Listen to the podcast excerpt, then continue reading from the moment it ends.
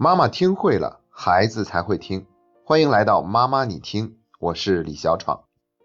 五月份的第二个星期天是母亲节，为了迎接母亲节的到来呢，我们特地制作了今天这期节目，主题就叫做以母爱的名义为妈妈们赢得尊严。为什么是这样的一个主题呢？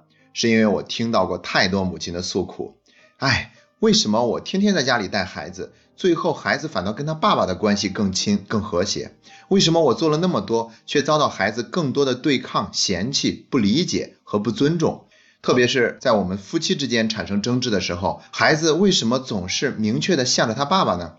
在上个月，我有一场讲座，有位妈妈就对我说，有一次他们两口子吵架，孩子就指着他的鼻子说：“妈妈，你要再跟爸爸吵架，我就打你。”孩子说出这样的话，已经不仅仅是让母亲感到难过，甚至是有些心寒了。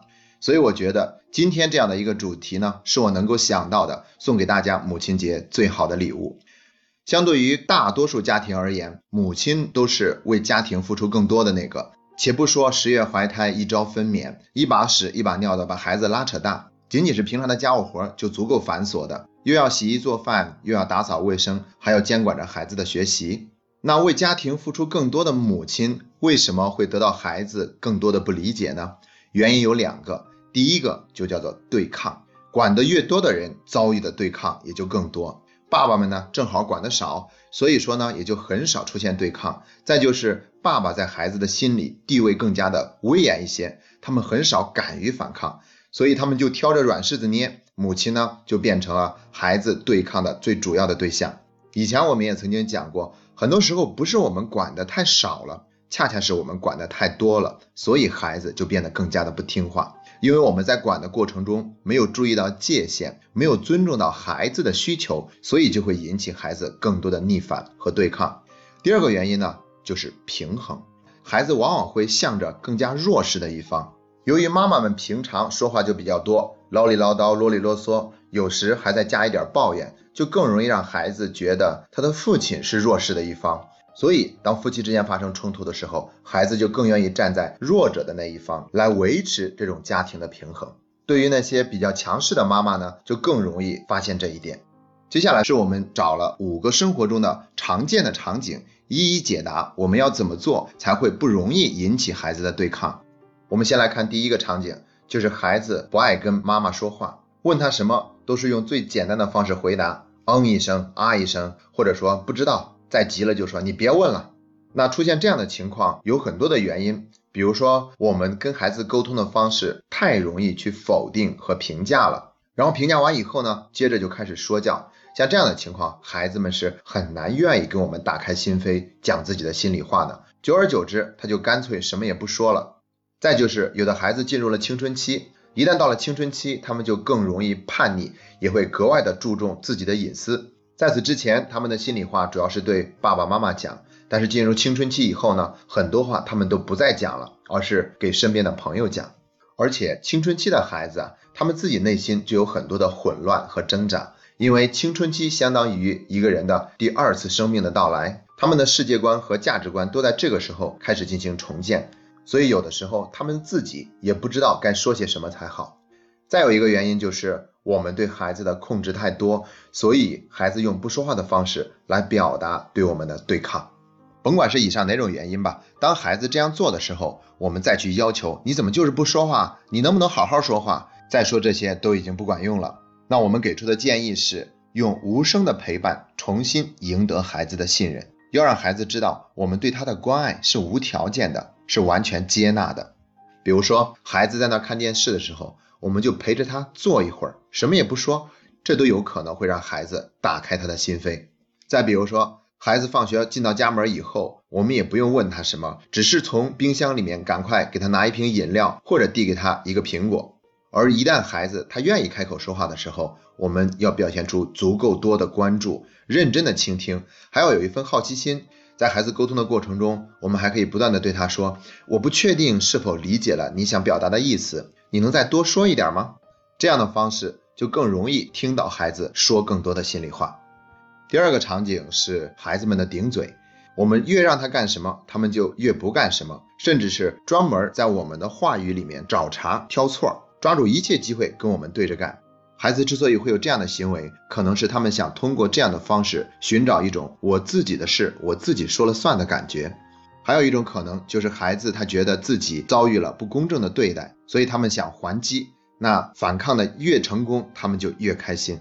当然，也有可能是这个孩子他用这样的方式呢来吸引父母的注意。一般这样的孩子呢，都是在生活中得到的关注太少了。那他宁愿用气父母的方式得到父母的关注，也不愿一直被忽略。还有一种可能，就是孩子他自己真的不知道，除了用这样的方式以外，还有什么方式可以去沟通。也就是说，他根本不知道礼貌的沟通方式是怎么样的。那当孩子跟我们顶嘴，甚至是以跟我们顶嘴为乐的时候，我们应该怎么办呢？其实可以明确的告诉孩子，也许你的观点是有道理的。但是我不喜欢你跟我说话的那种语气和方式，这会让我感觉很难过、很伤心。如果你也感觉很生气，那你可以好好的想一想自己的感受是什么和自己想要的究竟是什么。想好了以后再来告诉我，这样就是在教孩子学会使用更礼貌、更合理的方式来沟通。再或者，我们可以明确的告诉孩子。如果你觉得我对你说话的语气让你感觉不舒服，你可以提醒我，因为有可能我自己都不知道。如果我发现了，我也是愿意去改正的。注意，我们不要对孩子说：“你怎么可以这样跟我说话？也太没大没小了吧你！”因为这样的方式就是在指责，在要求孩子尊重我们了。而要求孩子尊重我们是很难成功的。第三个场景是说狠话或者说脏话，比如孩子对我们说：“我讨厌你，我再也不想让你当我的妈妈。”再就是之前我们说的那句，你要是再跟爸爸吵架，我就打你。还有就是用脏话作为口头禅，或者直接用来骂我们。对于这个问题，我们得从两方面来看。有的时候呢，孩子说出什么狠话或者脏话，他们并不知道自己说的那句话代表着什么样的意思，他们只是用这样的一种方式来发泄、表达自己的情绪。而且呢，说狠话、说脏话，在媒体和成年人身上到处都存在。如果我们让孩子一句都不说，这个事情是很难的。如果孩子出现了这样的行为，我要给出的第一个建议就是别太当真。特别是孩子说的那些狠话，他那样说了，并不等于他就真的会那样做。所以我们要尽量表现的更加平静一些，不必大惊小怪，因为我们太过于强烈的反应会强化孩子的这个行为。第二个建议呢？就是我们可以很认真的告诉给他，我从来不会对你说这样的话，我也不希望你对我说这样的话，因为那样的话真的很伤人。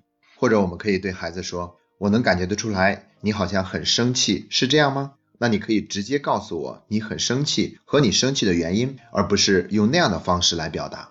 如果孩子的情绪反应特别的激烈，不停的说脏话或者说狠话。那我们就可以给他一个机会去讲，告诉他，如果你真的停不下来的话，你现在可以去你自己的房间里随便去说，等你说完了以后，你再出来，或者我们主动离开，等到孩子情绪平复下来以后，我们再重新回到他身边去跟他沟通他的感受。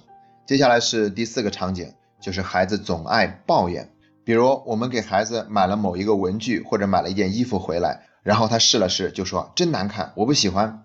或者我们辛辛苦苦做了一桌子的菜，他尝了一口就说这个真难吃，我不吃了。遇到这样的情况，我们可以跟孩子说：当我把这件衣服买回来的时候，是想听到你说一句感谢的话的。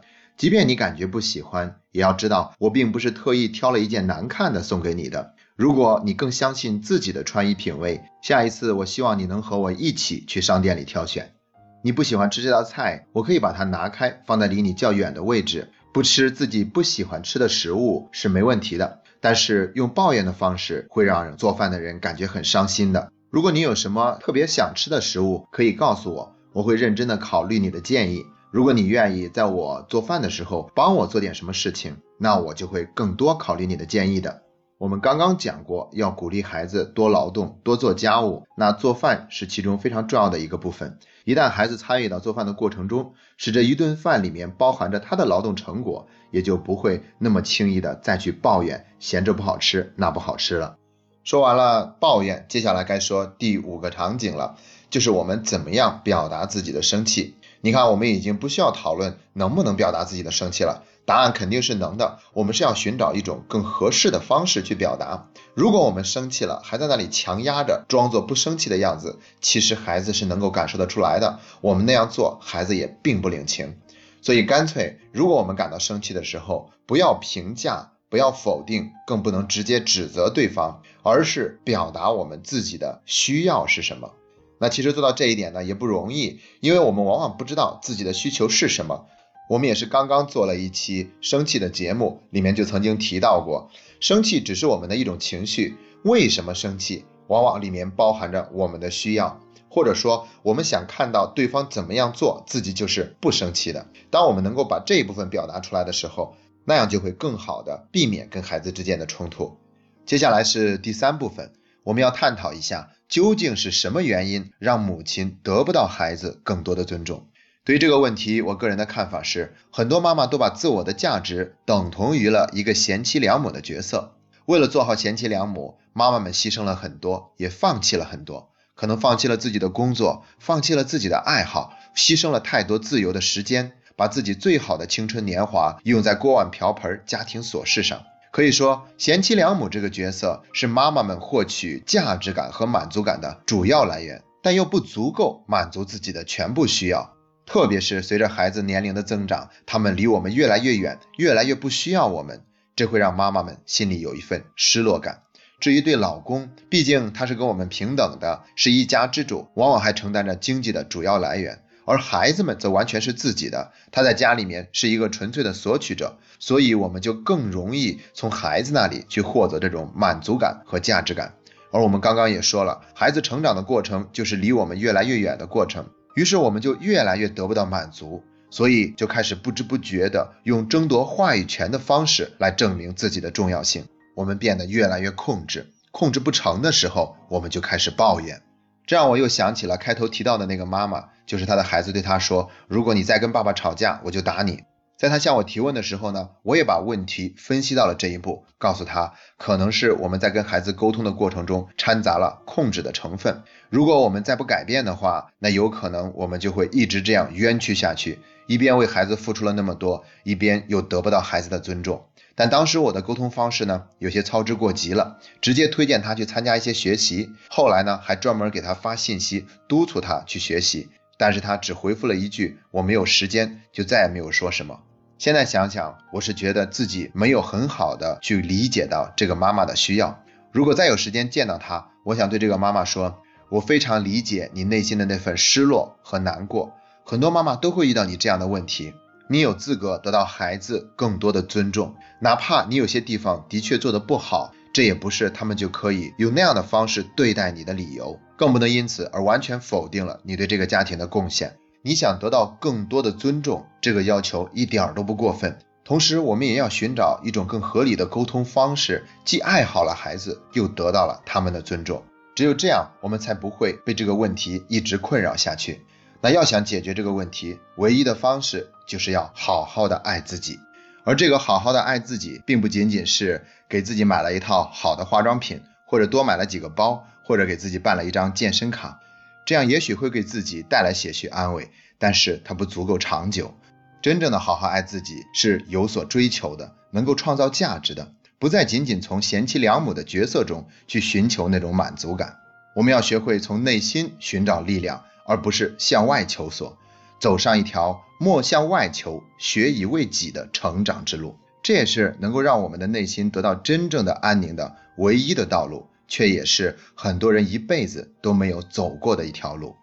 我们做妈妈你听这档节目，绝不是为了给大家提供一些教育方法，让大家教育好孩子，而是借助教育的这个话题，倡导大家走上学以为己的成长之路。